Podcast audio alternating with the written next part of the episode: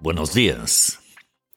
Noch knickt nicht jeder Richter aus Angst vor Karrierenachteilen ein. Noch beherrscht das Killer-Pandemie-Narrativ die Gerichtsurteile nicht komplett. Das ist vielleicht noch nicht viel. Aber Sie wissen ja, wie sich das Eichhörnchen ernährt. Eins muss man diesem Amtsrichter in Weimar lassen. Er hat, wie sagen wir in Spanien, Cojones. Er hat in der Sache richtig gearbeitet und er nimmt wahrlich kein Blatt vor den Mund. Hört sich so an und ich zitiere ihn. Nach dem Gesagten kann kein Zweifel daran bestehen, dass allein die Zahl der Todesfälle, die auf die Maßnahmen der Lockdown-Politik zurückzuführen sind, die Zahl der durch den Lockdown verhinderten Todesfälle um ein Vielfaches übersteigt. Kann man noch klarer reden? Und weiter sagt er, schon aus diesem Grund genügen die hier zu beurteilenden Normen nicht dem Verhältnismäßigkeitsgebot. Hinzu kommen die unmittelbaren und mittelbaren Freiheitseinschränkungen, die gigantischen finanziellen Schäden, die immensen gesundheitlichen und ideellen Schäden. Das Wort Unverhältnismäßigkeit ist dabei zu farblos, um die Dimensionen des Geschehens auch nur anzudeuten. Bei der von der Landesregierung im Frühjahr verfolgten Politik des Lockdowns, deren wesentlicher Bestandteil das allgemeine Kontaktverbot war, und ist, handelt es sich um eine katastrophale politische Fehlentscheidung mit dramatischen Konsequenzen für nahezu alle Lebensbereiche der Menschen, für die Gesellschaft, für den Staat und für die Länder des globalen Südens. Bumm. Das nennt man dann wohl ein In-Your-Face-Urteil. Und zumindest nach meiner Kenntnis das erste seiner Art in Deutschland. Ein ähnliches Urteil gab es bisher schon einmal, allerdings war das in Ecuador. Und das hören Sie, wenn Sie wollen, in der Rekapot-Ausgabe vom 5. Januar unter dem Titel Verfassungsgericht kippt Ausnahmezustand. Aber heute sind wir in Weimar. Reggae Time. Vamos. What's new, man?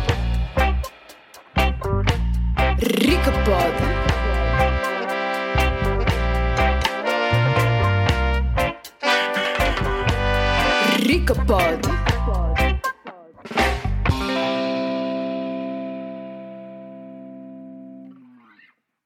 Der Amtsrichter in Weimar hat einen Mann freigesprochen, der zu einer Geldbuße verurteilt werden sollte, weil er gegen das Corona-Kontaktverbot verstoßen hat.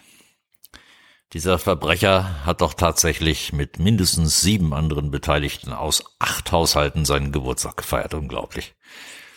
Sechs Gäste also zu viel nach der Thüringer Corona-Verordnung. Das Urteil des Richters fällt absolut vernichtend aus. Die Corona-Verordnung ist verfassungswidrig und materiell rechtlich zu beanstanden. Damit hat sich erstmals ein Richter intensiv mit den medizinischen Fakten auseinandergesetzt, mit den wirtschaftlichen Folgen und den Auswirkungen der konkreten Politik. Ein allgemeines Kontaktverbot, das auch Gesunde erfasst, sieht das Infektionsschutzgesetz nicht vor. Allerdings, so wurde bislang von vielen Verwaltungsgerichten argumentiert, könne ein Überschreiten dieser Regelung dann gerechtfertigt sein, wenn es sich um ein beispielloses Ereignis handelt. Also eins, das so neu ist, dass der Gesetzgeber unmöglich vorher die notwendigen Regelungen treffen kann. Diese Entschuldigung lässt der Richter in Weimar allerdings nicht gelten. Bereits im Frühjahr 2013 lag dem Bundestag ein unter Mitarbeitung des Robert Koch Instituts erstellte Risikoanalyse zu einer Pandemie vor, die man damals Virus Modi SARS nannte, irgendein Name halt, in der ein Szenario vorkommt, halten Sie sich fest, mit 7,5 Millionen Toten in Deutschland in einem Zeitraum von drei Jahren. Schuhu. Damals ging es um antiepidemische Maßnahmen in einer solchen Pandemie. Der Gesetzgeber hätte daher, seitdem zumindest, im Hinblick auf ein solches Ereignis Zeit gehabt, weil es zumindest für bedingt wahrscheinlich gehalten wurde, die Regelungen des Infektionsschutzgesetzes zu prüfen und gegebenenfalls anzupassen. Ist aber nicht passiert und dieses Politikversagen, so der Richter, aufgrund dessen Deutschland praktisch unvorbereitet in die Seuche gelaufen sei, ohne gesetzliche Vorkehrungen zur Bekämpfung, ohne Vorräte an Masken, Schutzkleidung, medizinischer Ausrüstung, das könne nun nicht dazu führen, dass die Politik eine etwaige Regelungslücke hier nach Gutdünken schließen lässt. Flickschusterei. Das insbesondere, da eine epidemische Notlage, also die Basis für die Ausweitung der infektionsschutzrechtlichen Regelung, gar nicht oder nicht mehr bestehe.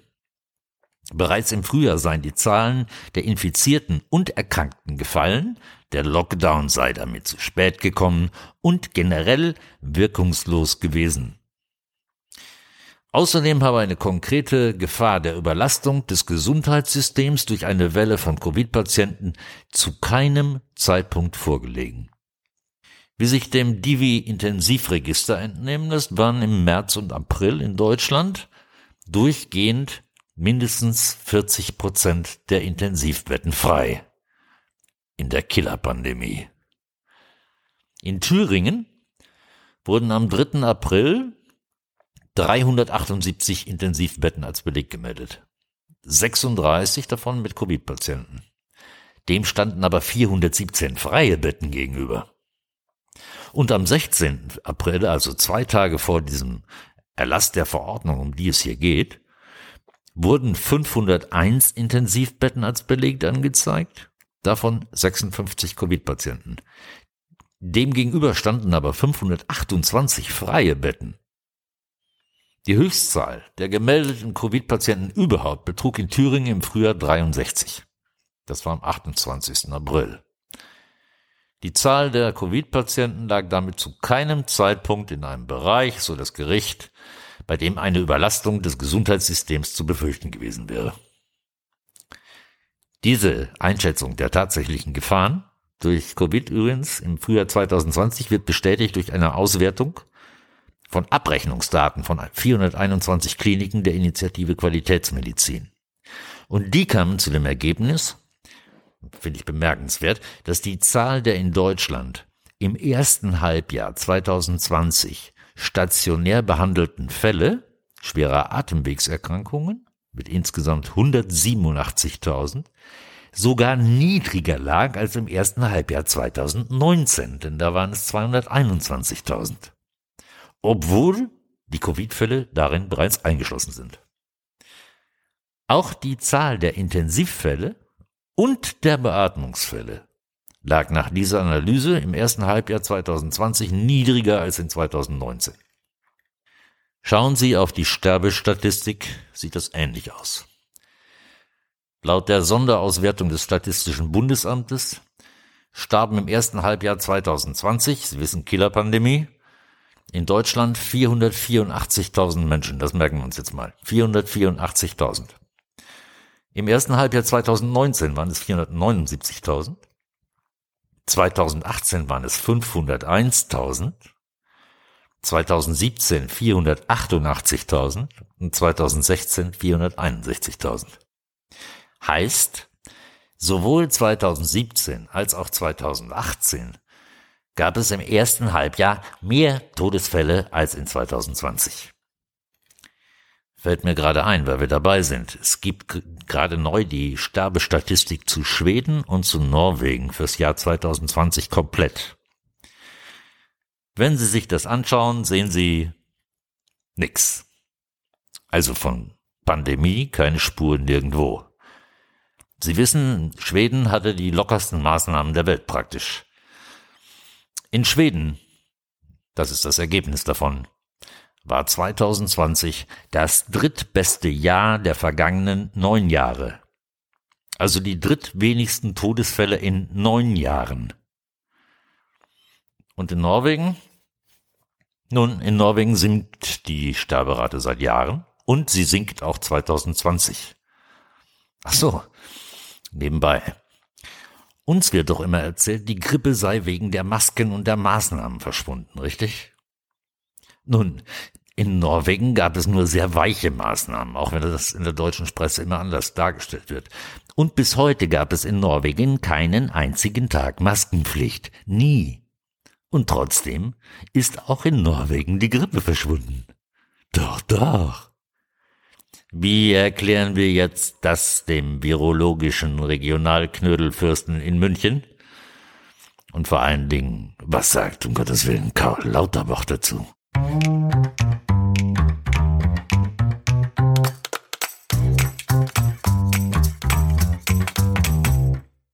Zurück zum Weimarer Urteil. Die Schreckensprognosen, die im Frühjahr die Entscheidung über den Lockdown maßgeblich beeinflussten, beruhten auch auf falschen Vorstellungen über die Letalität des Virus und über eine vorhandene bzw. fehlende Grundimmunität gegen das Virus in der Bevölkerung.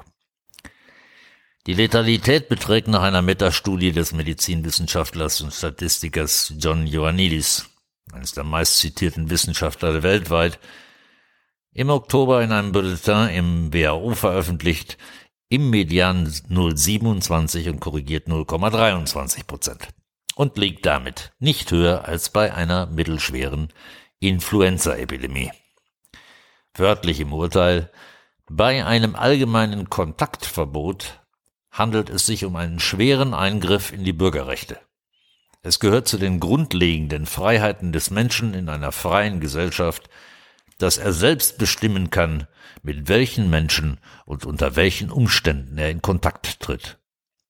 Die freie Begegnung der Menschen untereinander zu den unterschiedlichsten Zwecken ist zugleich die elementare Basis der Gesellschaft.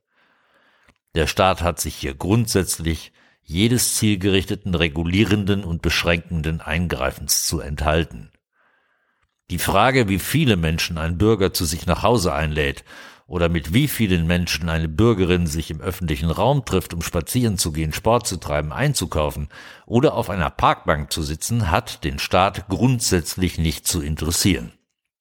Kann man noch lauter sagen, aber kaum klarer, oder? Weiter im Text.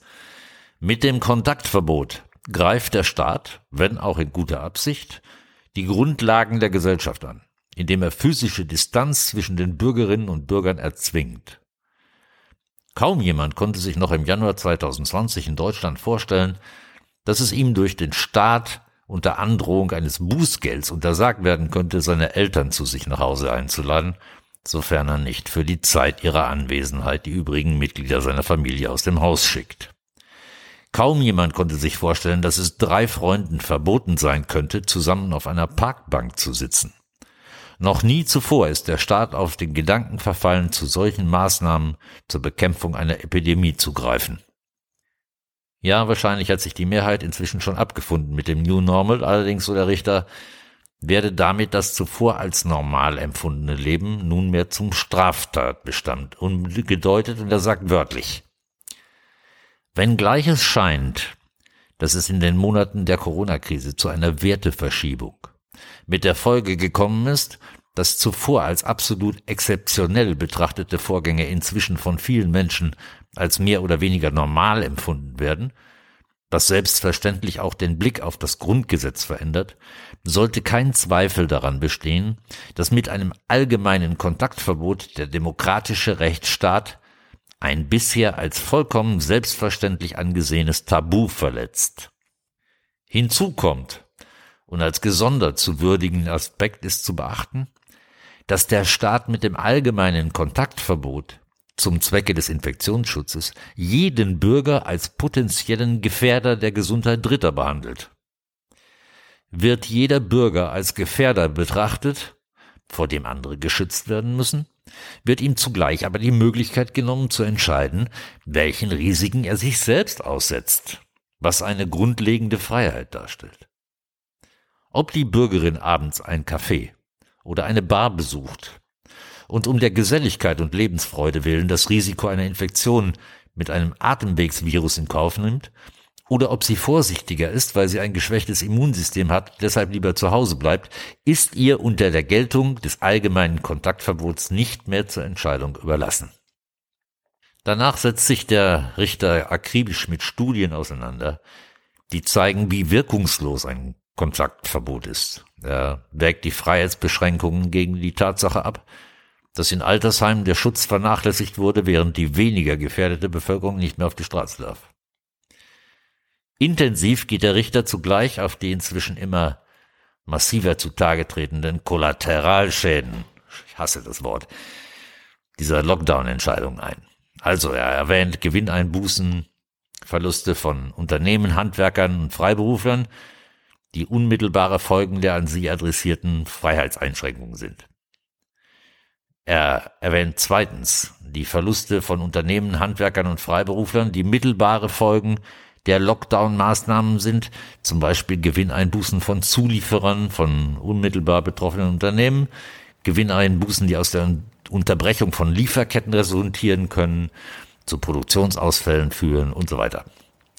Drittens Lohn- und Gehaltseinbußen durch Kurzzeitarbeit und Arbeitslosigkeit. Viertens Konkurse und Existenzvernichtung. Fünftens Folgekosten von Konkursen und Existenzvernichtungen, die darüber hinausgehen am Ende. Stellen wir uns das mal bildlich vor. Gigantische Schäden.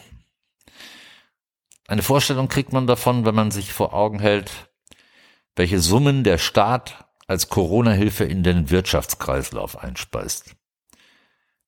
Der von der Bundesregierung beschlossene Corona-Schutzschild umfasst 350 Milliarden Euro Zuschüsse und zusätzlich 820 Milliarden Euro Garantien also insgesamt deutlich über eine Billion Euro.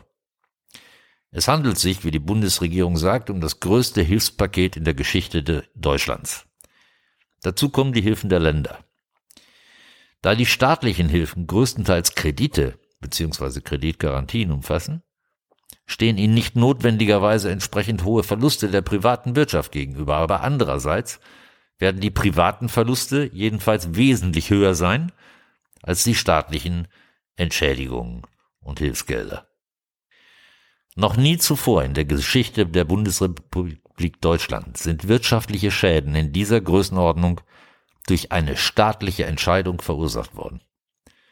Was die Bewertung der Schäden der Privatwirtschaft und der privaten Haushalte angeht, so muss man allerdings auch berücksichtigen, dass die Einbußen zum Teil durch staatliche Leistungen kompensiert worden sind oder noch werden. Die staatlichen Leistungen vermindern also den ökonomischen Schaden der Privaten. Sie vermindern aber nicht den volkswirtschaftlichen Gesamtschaden, denn sie belasten ja die öffentlichen Haushalte und somit letztlich die Steuerzahler. Diese Kosten dürfen bei der Berechnung der Nachteile des Lockdowns nicht unter den Tisch fallen. Und dann listet der Richter noch ein paar Dinge auf als Schäden, wie zum Beispiel die Zunahme häuslicher Gewalt gegen Kinder und Frauen, die Zunahme von Depressionen infolge sozialer Isolation, Angstpsychosen, Angststörungen, Angst und andere psychische Störungen, nervliche Überlastung wegen familiärer, persönlicher, beruflicher Probleme infolge des Lockdown, den Zunahme, die Zunahme von Suizid, beispielsweise infolge von Arbeitslosigkeit oder Insolvenz, gesundheitliche Beeinträchtigungen infolge von Bewegungsmangel, Unterlassung von Operationen und stationären Behandlungen, weil Krankenhausbetten für Corona-Patienten reserviert wurden, Unterlassung von Operationen, stationären Behandlungen, Arztbesuchen, weil Patienten Infizierung mit Covid-19 befürchteten. Liebe Freunde der Volksverhetzer und anderer sogenannter Faktchecker. Ja, die Corona-Verordnung vom 18. April 2020 ist, ist inzwischen durch andere Verordnungen des Landes ersetzt worden. Ich weiß das. Das Urteil würde jetzt laut Verordnungslage anders aussehen müssen. Völlig klar. So wie Politiker immer eilends die Gesetzeslage ihrem politischen Willen anpassen, wenn ihnen ein Gericht mal wieder ihr illegales Tun links und rechts um die Ohren haut, wie hier. Das hat allerdings rein gar nichts mit der Substanz dieses Weimarer Urteils zu tun. Und davon wird man nicht nur deutschlandweit, sondern wohl auch international noch eine Menge hören, nehme ich an. Ein Lichtstrahl in der Dunkelheit ist dieses Urteil jedenfalls. An dieser Stelle noch einen Dank an das Magazin Rubicon, das am 20. Januar die Rekapot-Episode auf Verschwörer reingefallen abgedruckt hat, in der es darum ging, dass die PR-Agentur Hill Knowlton die früher die Tabakindustrie verteidigte und danach die Brutkastenlüge im Irak in die Welt setzte, jetzt für die Corona-Kommunikation der WHO verantwortlich zeichnet. Finden Sie auf rubicon.news und den entsprechenden Artikel natürlich in der Podcast-Beschreibung zur genannten Episode. Weinen Sie auch immer im Supermarkt, wenn Sie auf der Eierschachtel etwas über Freilandhaltung lesen? Nicht weinen, denken Sie dran, Zivilcourage setzt berechtigten Zorn voraus. Und dieser Zorn ist die Voraussetzung für Mut. Und Zorn ist das schnellste Reisemittel zur Wahrheit. Tun Sie, was immer Sie wollen oder was man Sie noch tun lässt in diesem Wahnsinn, aber hören Sie bitte nicht auf, zornig zu sein. Eure neue Normalität, merkt euch, dass ihr Ermittlungshypothesenverweigerer, wird niemals meine. Niemals. Und wenn dazu Blut die Straße runterlaufen muss, ist auch das im Preis. Zu Tode gefürchtet, ist auch gestorben. Hasta la victoria. Siempre. What's new, man? Rico Pod.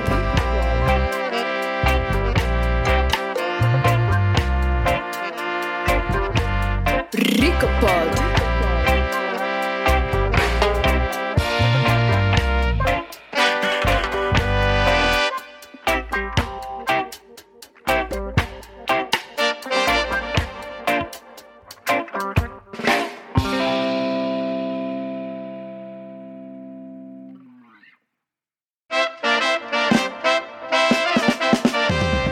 New, man? Ricapod.